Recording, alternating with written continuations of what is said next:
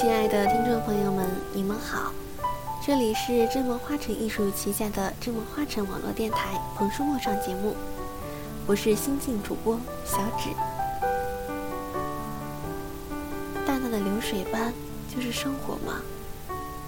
小说《一个人的好天气》写了一个叫知寿的女孩，高中之后想养活自己，于是来到离家较远的东京打工。和妈妈的舅妈银子住在一起。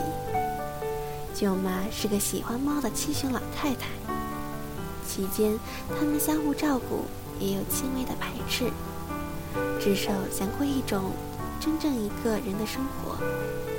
直到智寿离开银子时，察觉自己对曾经生活过的地方和人还是有所怀念和不舍。他们离开了，但一直存在于生命中。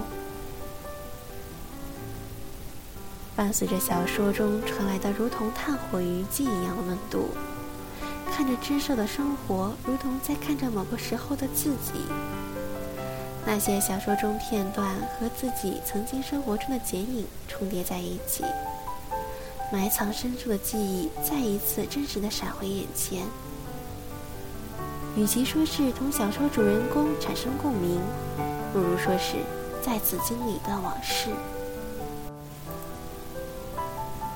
正如一贯认为的那样，回忆总是苦涩的。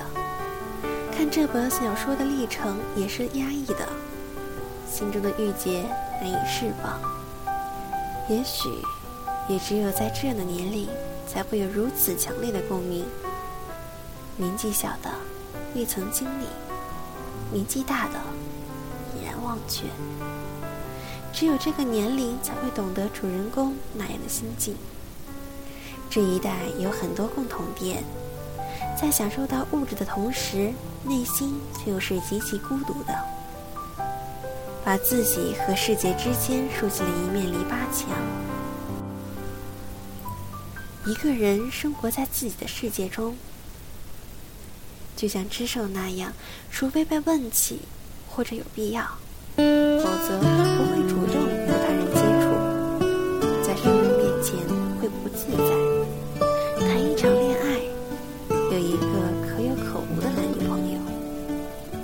为了有这么一个人，和亲人吵嘴，很清楚这样不对，却很容易烦躁。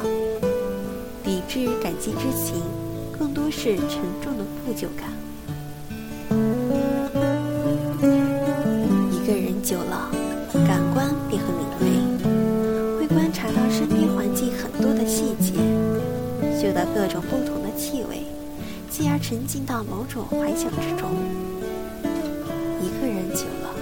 自言自语，不仅是随意的感叹，而是有实质内容，仿佛两个人之间的对话。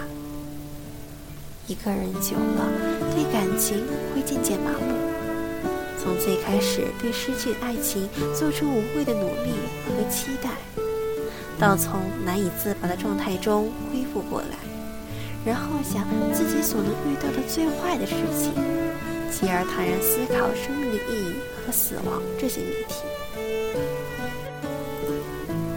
不断的更换认识的人，也不断的使自己进入不认识的人们之中去，既不悲观，也不乐观，只是每天早上睁开眼睛，迎接新的一天，一个人努力过下去。成长的过程总是伴随着痛苦。很多话憋在心里太久，只会加深痛苦。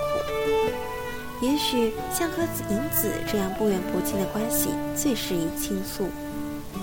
智寿总是向银子诉说生活的经历，银子会无心或有意的话，也让智寿从中汲取到岁月积淀下来的智慧。于是智寿便羡慕银子，把一辈子的恨都用光了。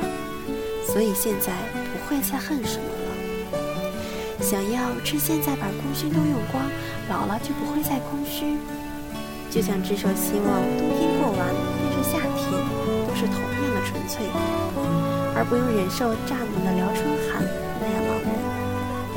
只是四季更迭，自然规律，生活不外如是。只手看到别人的幸福，会淡淡的嫉妒。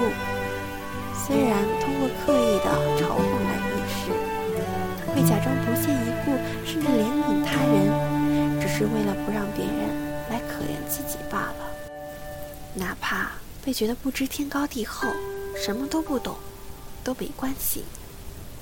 他还会偷偷的将别人的东西拿来自己收藏，来给自己慰藉和回忆。但同时，他也会想对银子好一点，也会和银子产生感情，会在离别的前夜伤感。院子和车站之间的那面篱笆墙，将世界分为外面的和里面的。智寿总是透过这面篱笆墙望向外面的车站。羡慕坐在车里的人，羡慕他们坐车去什么地方办事。可他只有 T 总站可去。他可曾想过把这面篱笆墙拆掉？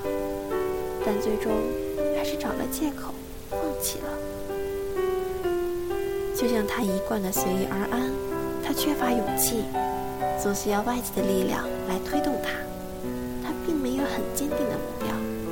只是随着生活裹挟着他来到现在的位置。正如他虽然不希望寄住在别人家，但是只要是在东京也可以接受，也渐渐适应得很好。墙内的世界对他来说是安全，的世界也许是残酷的。于是他问银子：“我这样的人会很快堕落的吧？”这篱笆事实上并不是用来防备别人的，而是不让自己易散。所以银子才会说：“世界不分内外的，这世界只有一个。”于是最终，智舍放弃依赖，选择自己承担责任和成长，迈出篱墙，乘上列车。当他回头看到车窗外自己曾经居住过的小屋。没有看到熟悉的身影，并且产生了疏离感，甚至记忆都已经模糊，恍如隔世。于是飞速朝有个人等着他的车站驶去。很多年以后，总会想多年后，自己会在什么地方过着怎样的生活？会是一个人，或身边会有怎样的人？自己曾经的愿望是否会实现？那时又会有怎样的愿望？那时回头再看当时，你会有怎样的感受？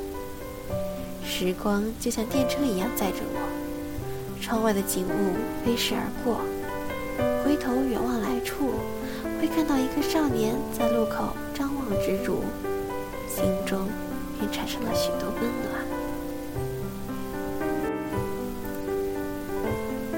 就是这样一个没骨干但有味道的故事，像一幅用抹绿颜料轻绘的淡水彩，有朦胧的世界，有空虚的孤独，让我觉得真贴心啊！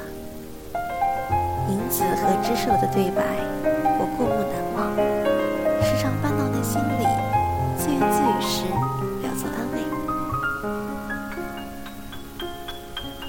红书陌上的节目到这里就要结束了。感谢我们的编辑杨希和后期耗子，也感谢在网络那一旁默默收听到现在的你们。如果您对我们的节目有什么建议，可以加入我们电台听众群幺八五二三五五九五。如果你也同我们一样拥有一个电台梦，也可以加入我们电台考核群三零四二五四六六八。我们在这里期待着与您的相遇。我是主播小芷，让我们下期再见。